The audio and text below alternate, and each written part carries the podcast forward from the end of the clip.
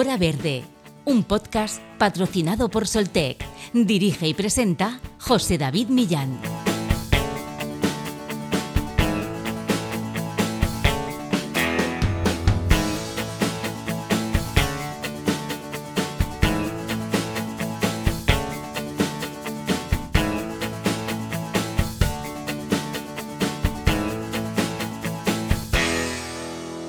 Durante milenios, la humanidad se ha orientado por la noche mirando al cielo gracias a la luz de la luna y las estrellas. El día y la noche, la luz y la oscuridad han guiado desde nuestros orígenes los ritmos circadianos de los seres vivos y han marcado el ritmo de nuestro reloj biológico de manera rigurosa. Sin embargo, el desarrollo de la iluminación artificial ha llegado a niveles perjudiciales para el planeta y para los seres vivos que en él habitamos. A modo de ejemplo, en la actualidad se puede navegar desde Mallorca de noche hasta Barcelona solo siguiendo su luz. Esto se debe a que la contaminación lumínica de las grandes urbes llega a cientos de kilómetros de la propia ciudad. Un estudio dirigido por el astrofísico de la Universidad de Exeter, Reino Unido, Alejandro Sánchez de Miguel, estudió las emisiones de luz artificial entre 1992 y 2017 y descubrió que en ese periodo la contaminación lumínica en España puede haber aumentado hasta un 300%. La contaminación lumínica es uno de los problemas medioambientales que pasa más desapercibido. Su efecto más evidente es la pérdida de la noche, pero su impacto va más allá, afectando a la fauna, la flora y la salud humana. Visto desde el espacio, gran parte de nuestro planeta parece un gigantesco árbol de Navidad rodeado de un resplandor difuso. Esta imagen luminosa tiene un lado oscuro que amenaza sobre todo a las especies de hábitats nocturnos alrededor del 65%. Está ampliamente documentado que la luz artificial está alterando la alimentación, la reproducción y la orientación de muchas de ellas. Los casos más conocidos son los de las aves migratorias que cegadas por la luz de las concentraciones urbanas se desvían y colisionan produciéndose una elevada mortandad, pero la contaminación lumínica afecta y pone en peligro a un enorme número de especies. Los astrofísicos comentan que a diferencia de otros temas como las emisiones de gases, vertidos o residuos que tienen connotaciones negativas, el del exceso de luz, la sociedad no lo acaba de ver.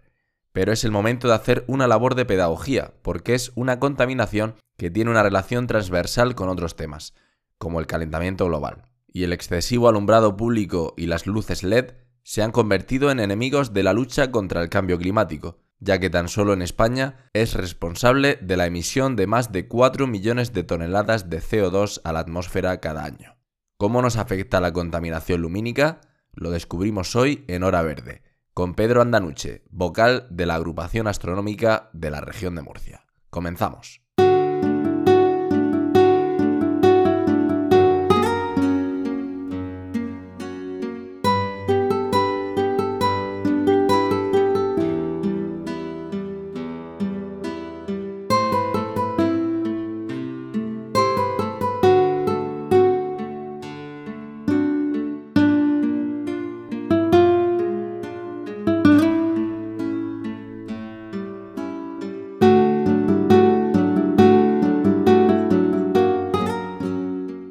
Para hablar de contaminación lumínica, como hemos dicho en la entrada, que mejor que hablar con un experto. En este caso, se trata de Pedro Andanuche Ayala, profesor de secundaria de Física y Química y vocal de la Junta Directiva de la Agrupación Astronómica de la región de Murcia. Muy buenas, Pedro. Hola, ¿qué tal? Bueno, pues eh, hoy vamos a hablar de contaminación lumínica, quizá un tipo de contaminación que suele pasar desapercibida en eh, la mayoría de los medios de comunicación pero que tiene un impacto ambiental muy importante. Sí, efectivamente. Existe una tendencia a ignorar completamente el cielo nocturno en esta sociedad tecnológica supuestamente moderna y avanzada en la que vivimos y nos lo estamos cargando, así de claro. ¿Por qué nos lo estamos cargando? Vamos a ver, la noche ha sido oscura desde el principio de los tiempos. No negra, pero sí oscura. Sin embargo, desde hace algunas décadas especialmente estos, este fenómeno de la contaminación lumínica se disparó a partir de los años 80 del siglo pasado, con la proliferación de las farolas tipo globo, esa especie de chupachups sumamente ineficientes. Desde entonces, el crecimiento de la luz artificial en el cielo nocturno ha sido exponencial.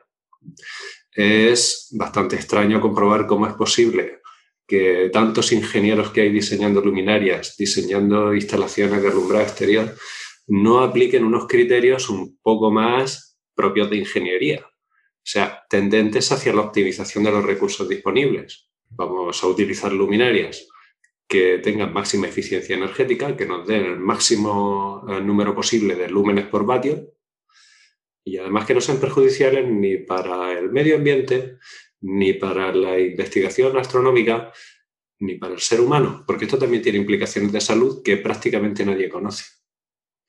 Por ejemplo, todos hemos visto cómo a nivel publicitario eh, proliferan los anuncios de medicamentos que contienen melatonina para dormir bien. Eso no es casual, pero nada casual. El problema surge de iluminar en la noche con luces que tienen componentes espectrales azules. En este sentido, los LED son críticos.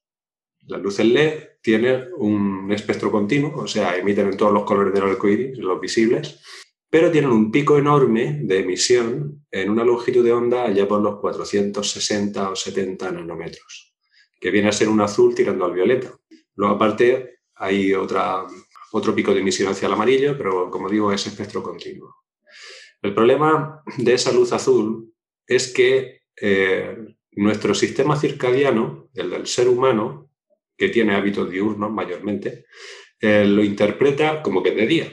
De manera que en cuanto nos exponemos unos pocos minutos a ese tipo de luz, se corta la producción de melatonina en la noche.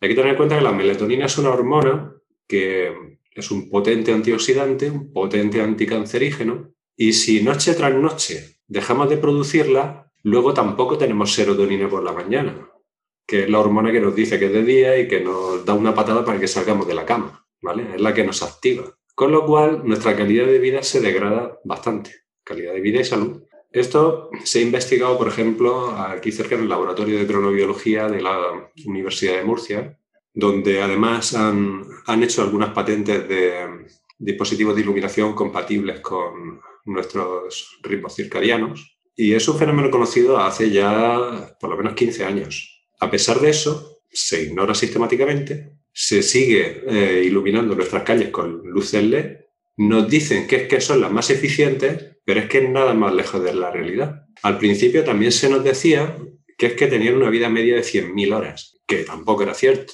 Lo que sí es cierto es que la tecnología va mejorando con los años, pero se siguen utilizando luces LED frías que emiten eh, mucha radiación en esa gama de azules que mencionaba antes. Incluso las luces cálidas también emiten ese tipo de luz azul, aunque un poquito menos en proporción. Entonces, ¿Realmente son tan eficaces las luces LED? Pues tengo por aquí un libro estupendo que se llama Guía Técnica de Adaptación de las Instalaciones de Alumbrado Exterior al decreto 357-2010 del 3 de agosto. Esto lo edita la Consejería de Medio Ambiente de la Junta de Andalucía. Fijémonos en el año 2010. 2010 está a poca distancia de noviembre de 2008, fecha en, en la que salió el Real Decreto 1890, que eh, reglamenta eh, la eficiencia energética de alumbrado exterior y además incluye instrucciones técnicas complementarias. Es un real decreto muy técnico con instrucciones para diseñar a nivel de ingeniería las instalaciones de alumbrado exterior. Bueno, pues a raíz de ese real decreto, que es aplicable en todo el territorio nacional, algunas comunidades autónomas crearon legislación propia adaptadas a este real decreto. Otras como Cataluña ya la tenían años antes, incluso Cantabria, también había países más adelantados como por ejemplo Italia. En España el mayor precedente lo tenemos allá por el año 88, 1968, en el que se publicó la Ley del Cielo, la 31-1968, para proteger los cielos de Canarias. Era un requisito indispensable para hacer el enorme despliegue de infraestructura para investigación astrofísica que se ha hecho en las islas, sobre todo Tenerife y La Palma. Bueno, pues en, este, en esta guía técnica hay una tabla donde se describen los eh, distintos espectros de las lámparas más usuales, de vapor de sodio, de alta y baja presión, halogenuros metálicos, vapor de mercurio, fluorescentes, inducción y LED. Bueno, pues los LED cálidos dicen que tienen una eficacia de 70 lúmenes por vatio y los LED fríos 85 lúmenes por vatio. Bueno, Los fríos más o menos son razonables. Tiene una eficiencia, digamos, digamos que puede ser útil comercialmente. Pero si nos vamos al vapor de sodio, que son las conocidas luces naranjas que estamos acostumbrados a ver toda la vida, vamos a distinguir la de alta presión y la de baja presión. La de alta presión nos vamos a 100 lúmenes por vatio y la de baja presión a 180. O sea, estamos hablando de más del doble de eficacia. También las lámparas de vapor de sodio de baja presión tienen una vida media larguísima, comparable a la de los LED, pero desde siempre. O sea, no, no es que sea una tecnología novedosa, esta tecnología existe desde hace décadas. Sin embargo, siendo las luces más eficientes y las más uh, compatibles con la investigación astrofísica, puesto que son prácticamente monocromáticas, el sodio emite un, un, par de líneas espectrales allá por los 590 nanómetros. Es una luz amarilla anaranjada.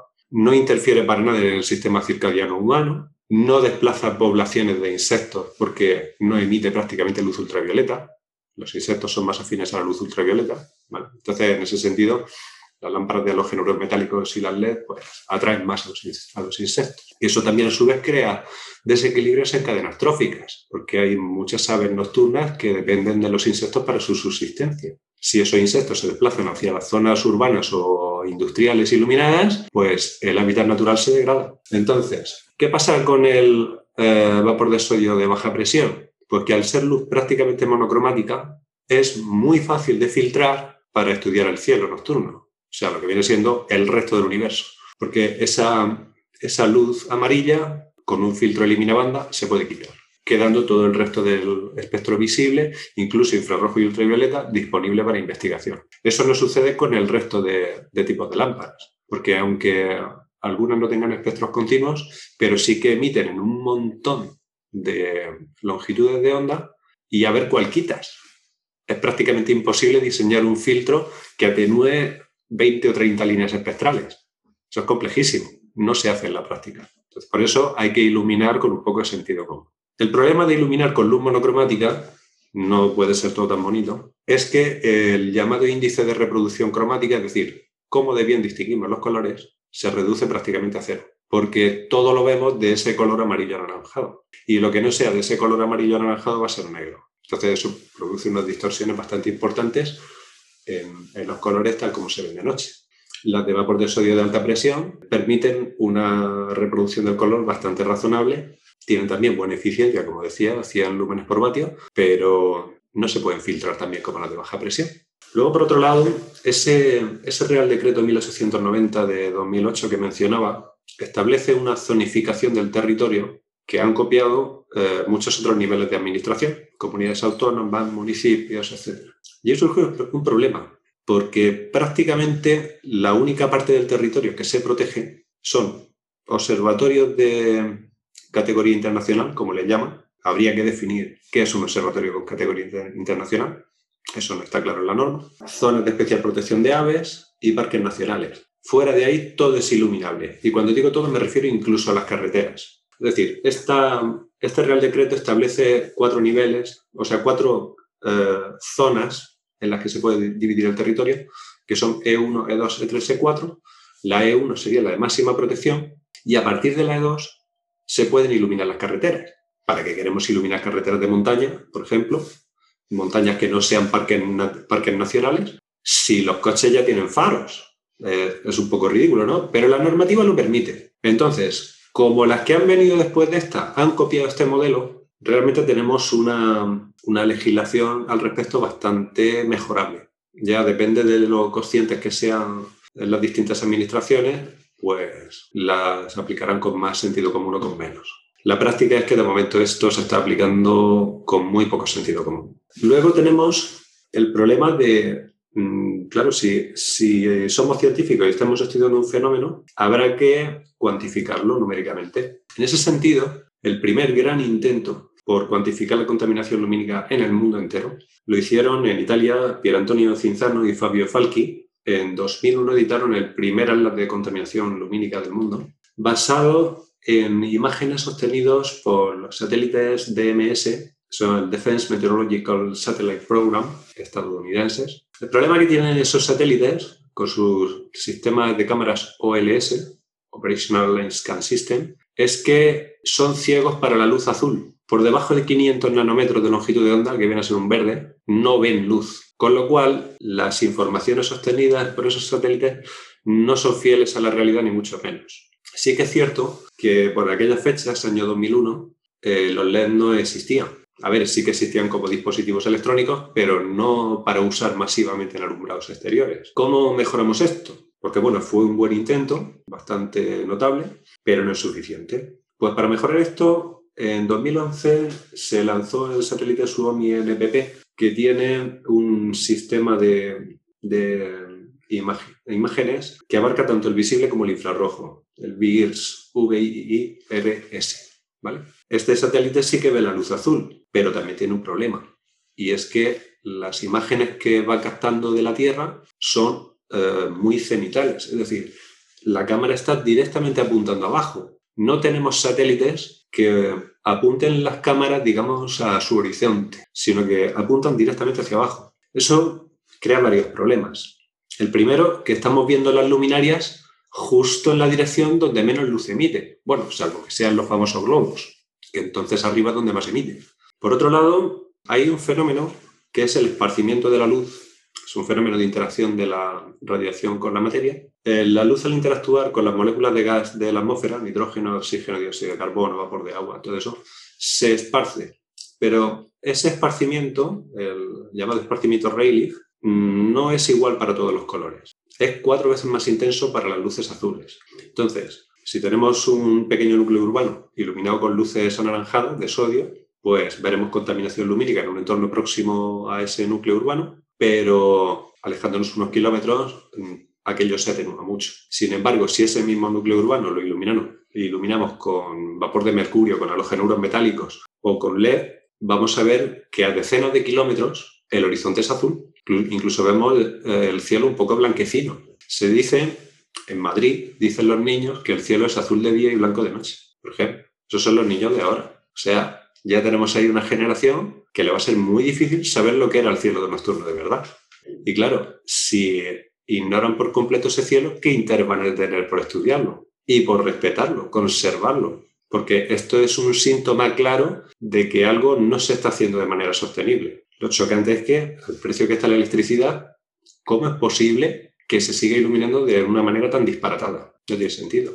Así es. Y bueno, pues eh, después de, esta exposición inicial que, nos has hecho, te quería preguntar, hay un estudio que, hizo el astrofísico de la Universidad de, Exeter el español Alejandro Sánchez de Miguel, que entre 1992 y 2017, pues la contaminación lumínica en España había aumentado hasta un en un 300%. Pero no sé si se tiene cuantificado la cantidad, digamos, de, CO2 a la, atmósfera, digamos, que, emite ese eh, exceso de iluminación artificial en, en nuestras calles. Sí.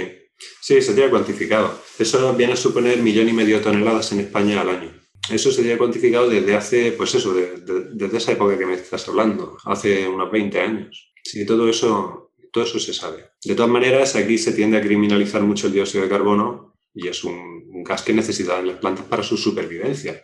De hecho, ahora mismo la concentración de dióxido de carbono atmosférico en la Tierra es casi límite para la supervivencia de las plantas. O sea, como bajemos de aquí, se nos mueren las plantas y detrás nos vamos nosotros. Así que mm, cuidado con el dióxido de carbono, que, que se cuentan más eslogans políticos que realidades científicas. Ahora mismo la concentración promedio en la Tierra viene a ser de unos 413 partes por millón, que es muy poco. Pensemos que en la, en la época, hace unos 2.500 millones de años más o menos, en la que tanta explosión de vida vegetal hubo en la Tierra, la concentración de dióxido de carbono era un 35%, no partes por millón, 35%. Y fueron las plantas las que transformaron la atmósfera hasta dejarla en lo que conocemos hoy en día.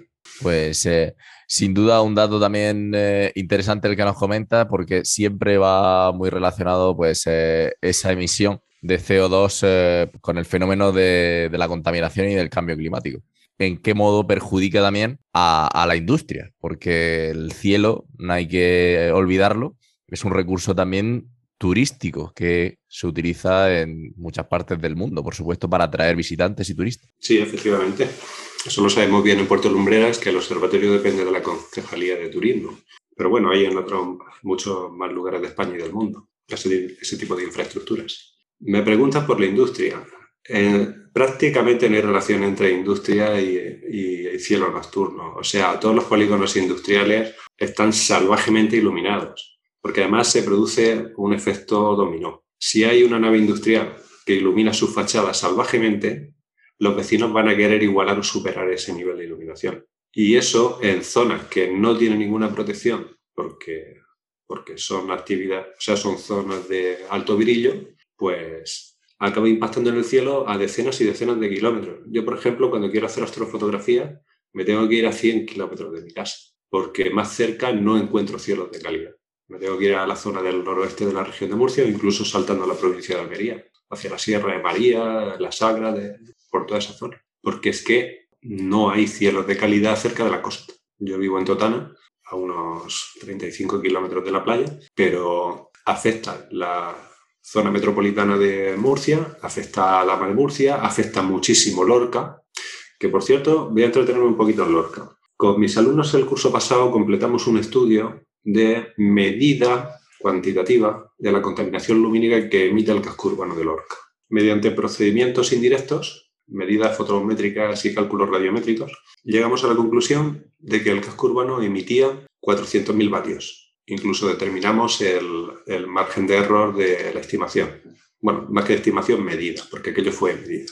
400.000 vatios a la gente pues no le suena ni mucho ni poco, porque no estamos acostumbrados a razonar en términos de magnitudes físicas y unidades de medida.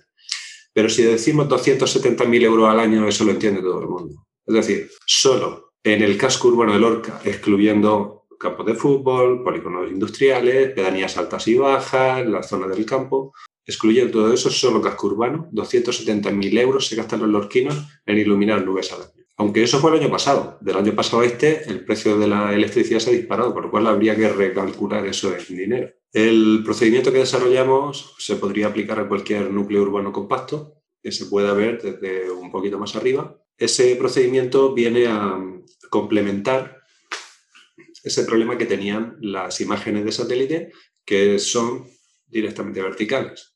O sea, nosotros estudiamos eh, el casco urbano de la ciudad pero visto a una cierta altura, no demasiado porque la orografía del terreno tampoco daba más de sí, pero sí que permitía ver eh, la zona donde más contaminan las luminarias. O sea, toda emisión de luz que pase de la horizontal, lo normal es que sea contaminante, salvo que esté en lo que se llama zona urbana apantallada. Es decir, no es lo mismo tener una farola que emite, digamos, un 10% de flujo hemisférico superior por encima de la horizontal, tenerla en en una calle estrecha del casco urbano de Lorca o de Murcia o de cualquier otra ciudad que tenerla en medio del campo. En medio del campo contamina un montón. En la ciudad todavía está un poquito apantallada y algo se, evita de emisión al cielo. Aunque no lo queramos, siempre habrá emisión al cielo de luz reflejada en el suelo, en las fachadas de los edificios, en vidrios, siempre habrá. Por eso, no solo hay que cuidar el ángulo con el que se iluminan las superficies, sino también los horarios porque muchas veces que se iluminan cosas en horarios absolutamente disparatados, cuando no se está usando realmente las infraestructuras. Hay que cuidar el, rango espectral en el que se emite luz. Ya he dicho que mucho ojito con la luz azul, porque esa se esparce a muchísimas decenas de kilómetros. Y sobre todo, la potencia. La potencia que al final se traduce en luminancia y luego la podemos medir en forma de iluminancia con un aparatito que se llama luxómetro. O sea, luminancia hace referencia a luz emitida por la fuente, por la luminaria, eh, y luminancia, con I, hace referencia a la luz que recibe la superficie. O sea, cuánto estamos iluminando la superficie. Esa se mide en lux. Un lux equivale a un lumen por metro cuadrado. Así que cuando vamos a comprar una bombilla, pues tendremos que mirar no solo la potencia, sino también cuántos lúmenes proporciona, porque esos lúmenes los vamos a repartir en un montón de metros cuadrados de techo, paredes y suelo en una habitación vamos a ver cuántos lux nos quedarían en esa habitación. Si dividimos los lúmenes de la bombilla entre los metros cuadrados que pretendemos iluminar, nos hacemos una, idea de la iluminancia que podemos obtener en lux. Entonces, según el uso al que esté destinada esa iluminación, pues hay unos niveles recomendables a nivel industrial.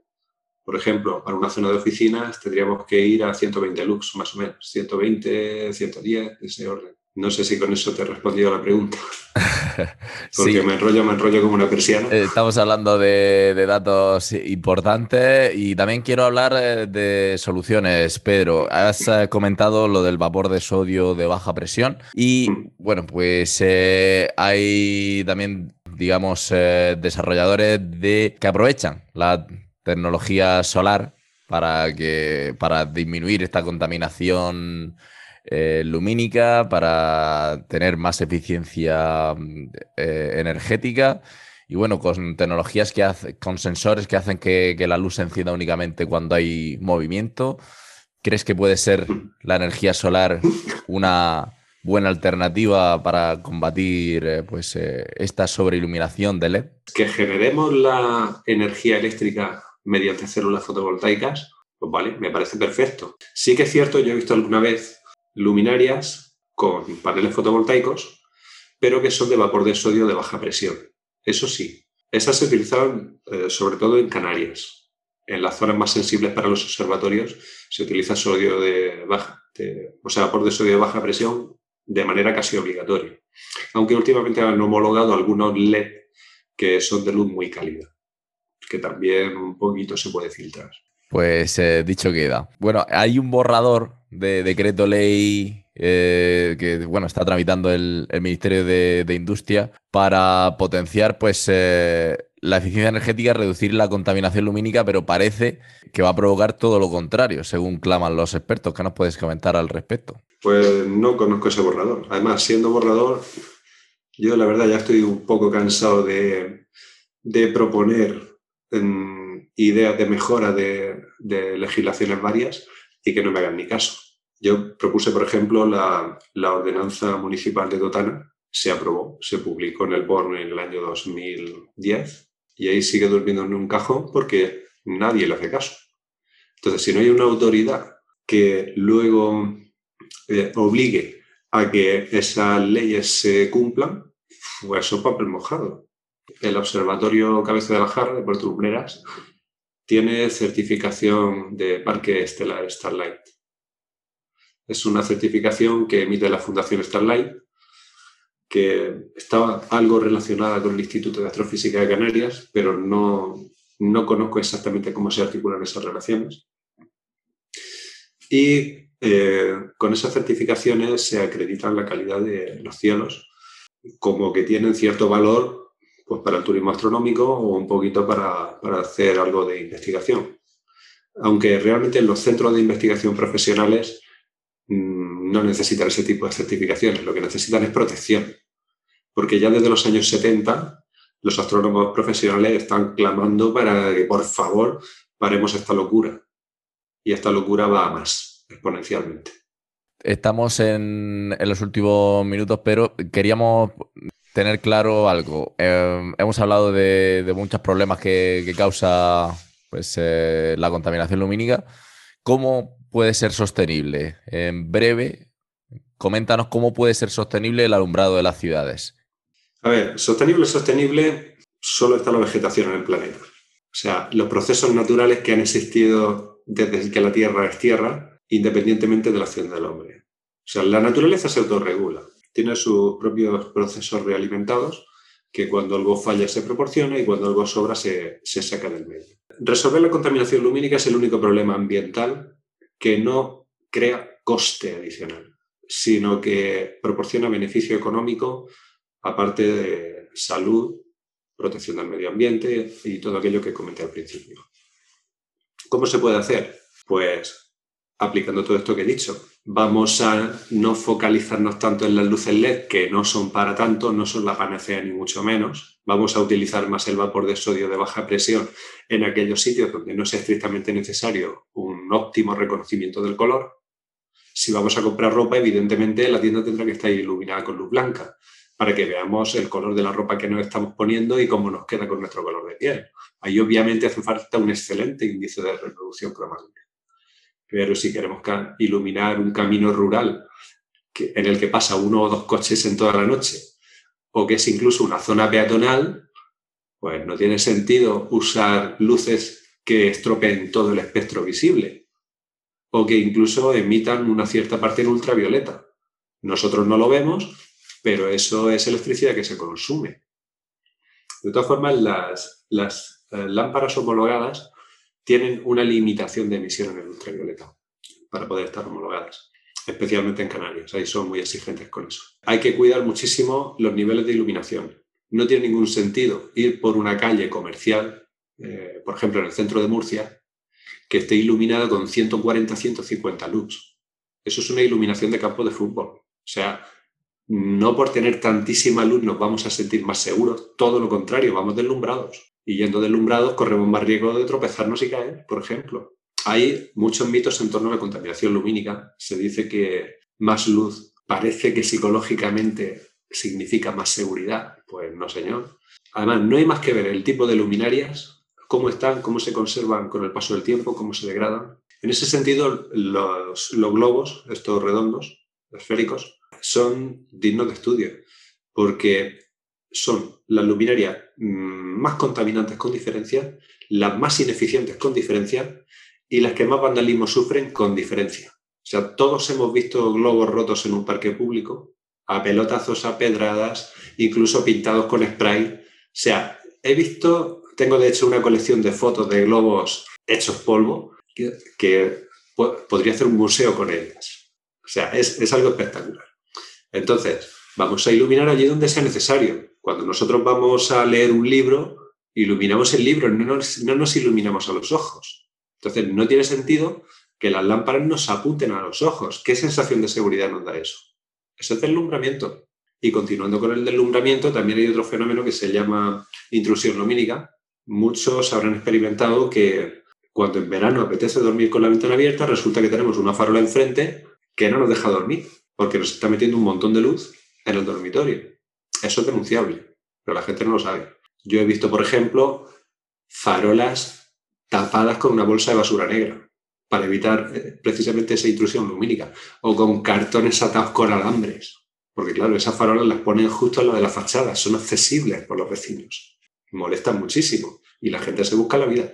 Hay algunas adaptaciones que se hacen en farolas, por ejemplo, tipo doble corona, esas ornamentales que suele haber en los centros históricos de las ciudades, que consisten en alojar la lámpara justo en el casquete de arriba y en posición horizontal. Incluso se dejan vidrios totalmente transparentes, nada de difusores, y a veces hasta se quitan directamente los vidrios para que no difundan luz hacia los lados. Entonces, como solución de emergencia, pues bueno, de día quedan bonitas las farolas porque se ven con ese carácter antiguo, pero de noche es aberrante, porque en el, en el suelo lo que se proyecta es un gran círculo de sombra con una cruz correspondiente a los barrotes que, que sustentan el casquete superior. Entonces, al final, es un apaño que energéticamente es eficiente, pero estéticamente es horroroso. Pero bueno, es una solución que se está aplicando para hacer adaptaciones con poco presupuesto en ciudades. No se va a tirar toda la basura así de buenas a primeras. Hay que hacerlo poco a poco. A partir del año 2015 proliferaron eso que se llamaban ESE, empresas de servicios energéticos, que se encargaban de las adaptaciones de las instalaciones de alumbrado público de los municipios. De manera que decían, yo te cambio el alumbrado, pero el beneficio resultante del el ahorro generado con estas adaptaciones que voy a poner en marcha, me lo voy a quedar yo. Si eso mismo lo hacen técnicos municipales que están perfectamente cualificados para hacerlo, el beneficio sería para el ayuntamiento correspondiente y por consiguiente para los contribuyentes de ese ayuntamiento, no para la empresa que se dedica a hacer eso.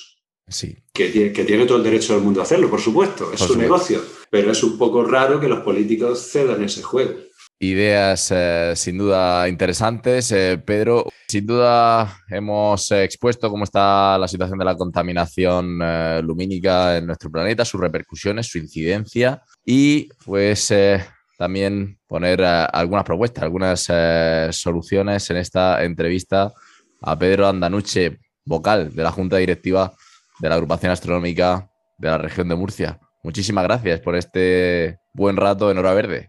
No hay de qué. A ti, por la oportunidad que me das de exponer estos temas tan desconocidos y tan importantes. Pues eh, seguiremos dándole difusión, por supuesto, porque lo merece y porque, como tú lo has dicho, es eh, mucho más fácil, mucho más económica la solución de lo que se piensa. Totalmente. Pues eh, Pedro, muchísimas gracias. A ti. Hasta luego. Hasta luego. Hora Verde, un podcast patrocinado por Soltec. Dirige y presenta José David Millán.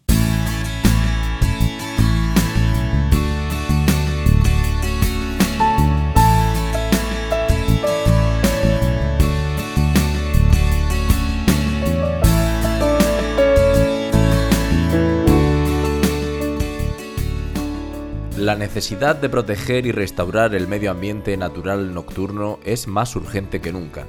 La contaminación lumínica, definida como la luz no querida o no necesitada, afecta, como hemos visto en este episodio de Hora Verde, a nuestra salud, al medio ambiente, la vida silvestre y nuestra habilidad de maravillarnos en una noche natural. Las investigaciones indican que la contaminación lumínica aumenta a una tasa global promedio de 2% al año. El mayor obstáculo a la hora de atajar este problema es, además del miedo de las instituciones a las quejas del ciudadano por posibles o supuestas faltas de luz en la vía pública, que la mayoría de la gente no solo no percibe el exceso de iluminación como contaminación, sino que lo ve como algo positivo, como una imagen de bienestar y progreso, lo que dificulta su solución. Lo mismo que ha sucedido con otros impactos medioambientales que ha costado años el entender y aceptar, el de la luz pasa bastante desapercibido para la sociedad, que como mucho piensa que es un tema que afecta a los astrónomos. Pero con la desaparición de la oscuridad de la noche perdemos mucho más que la visión del cielo estrellado. Las soluciones, como hemos visto con nuestro entrevistado, son más sencillas y económicas de lo que pensamos, y en ellas se debe trabajar. Espero que les haya gustado este programa y les emplazo al próximo, aquí, en Hora Verde. Cuídense y sean felices. Hasta pronto.